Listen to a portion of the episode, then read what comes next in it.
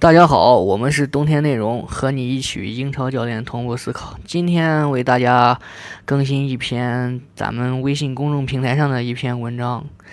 就是空间防守，当对手进攻时，空间将无限狭小。正所谓啊。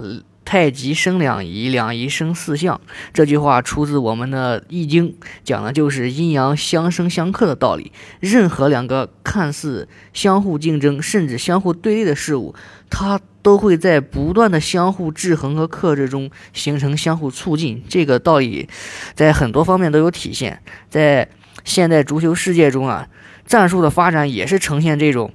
呃，相互制衡、促进的特点。当一个高峰出现时，周围所有的人都在研究怎么样去击破它。比如说，当年鼎盛时期的巴塞罗那，他们的传控，很多人就没有办法，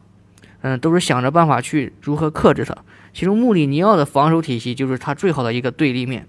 而当这种极致的传控现在不再追求了，魔力鸟它的魔力也就消失了。比如说，他在曼联就下课了呗，他这种。极强的控制力，似似乎也没有什么可以施展的空间。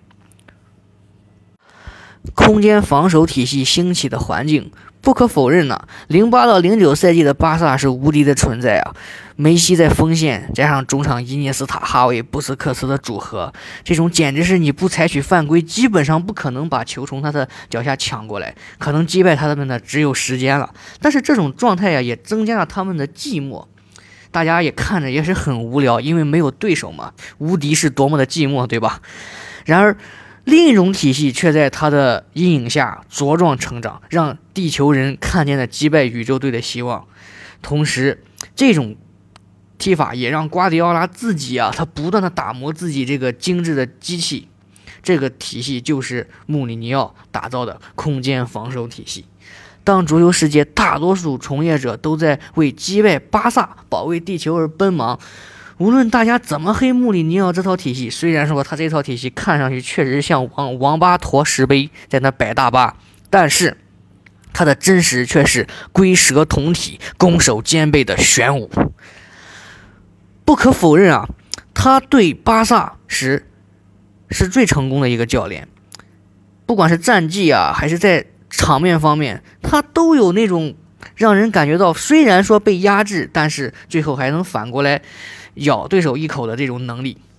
那最好的体现肯定是零九到一零赛季欧冠半决赛，穆里尼奥傲视诺坎普的空间防守体系的特点。这种体系主要用侵略性、人数优势、高到位率的防守体系来限制巴萨。这种防守策略的实实用有以下几种好处：第一个是龟缩在后场，保持防守人数优势，整体压制了巴萨前场的进攻空间，使得前场的进攻线路被分割；第二是侵略性和高到位率，保持对。单个运动员体能和意志的消耗和空间的限制，比如说对布什克斯布教授的限制，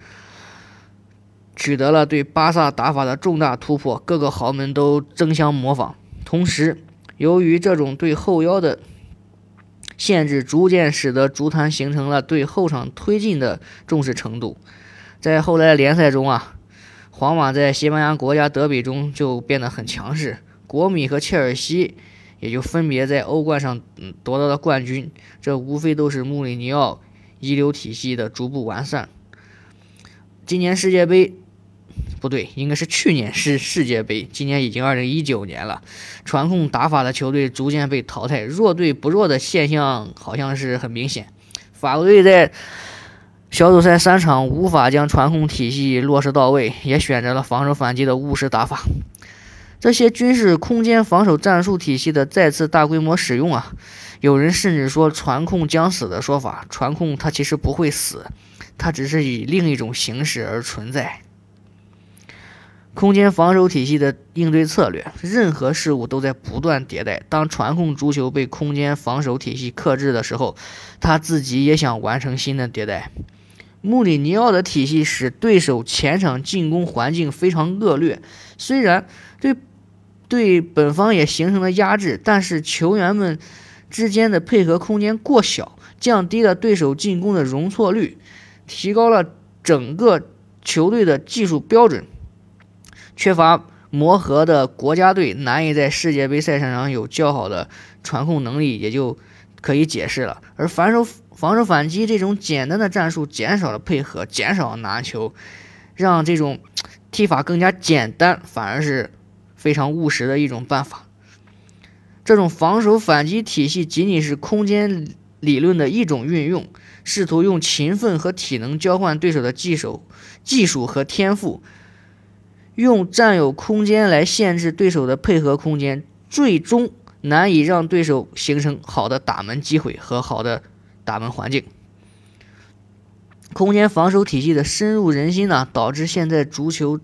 这个前场输出的环境是非常恶劣的，特别是个进攻环境。这种恶劣的进攻环境促使后场三后卫体系盛行，高大中锋的再次出现内部进攻的流行。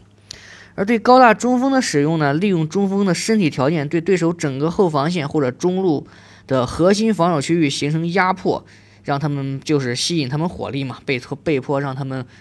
的空间会大一点。比如说迭戈科斯塔、酒吧、吉鲁这些人的支点作用就都会非常明显，而且他们如果在有策应能力强的中场，再加上前插，就可以形成非常好的打门机会。这种中锋的进化其实和以前那种，呃，依靠他们的头球去得分的这种情况是不一样的，而三后卫体系更是现在的一个新演化出来的一个战术体系。这种战术主要通过提高整体的进攻组织质量，在运动战中形成局部突破。这种打法倒是很多强队在用，比如说曼城啊、热刺啊、利物浦，他们都是对三中卫很有研究，但啊，当然也不是每场都会用。还要给大家举一个反例啊，就是最近一段时间英超联赛出现的唐森啊、哈里凯恩啊这些人的神仙球，这并不是因为他们的水平就提高了，而是因为他们射门的时候处在一个干扰较少的区域，形成了一个非常好的打门环境。而这种打门环境的形成，就是因为对手的到位率不足造成的。瓜迪奥拉。和穆里尼奥只是对空间理论的不同诠释，有自己不同的重点。当下的主教练仅仅是在这两个人侧重点寻找一种中间地带，这也是大家都质疑这两个人的原因，因为他们看上去都很极端。但是有时候极端就是一种很美的事物，难道说不是吗？最后打个广告，我们微信公众平台的号码是“冬天内容”四个字的汉语拼音，同时。我们在喜马拉雅上，就是您现在听到的这个节目，叫做《足球战术》，主要针对比赛的前瞻和后评进行一些探讨，希望大家到时候多捧场。如果觉得这样还不过瘾，可以加我们的微信 “little guy 八八十八”，这个 “little guy” 就是小人物，这个英语的那个缩写。我们还有一个就是足球战术群，但是因为现在人太多呀。无法贴出二维码让大家添加，所以说大家只能辛苦加一下我们的微信，在这里面可以方便聊球，还能入群享福利，在意西安意大利帕帕亚西餐厅南门店享受五折优惠。我们是冬天内容，再见。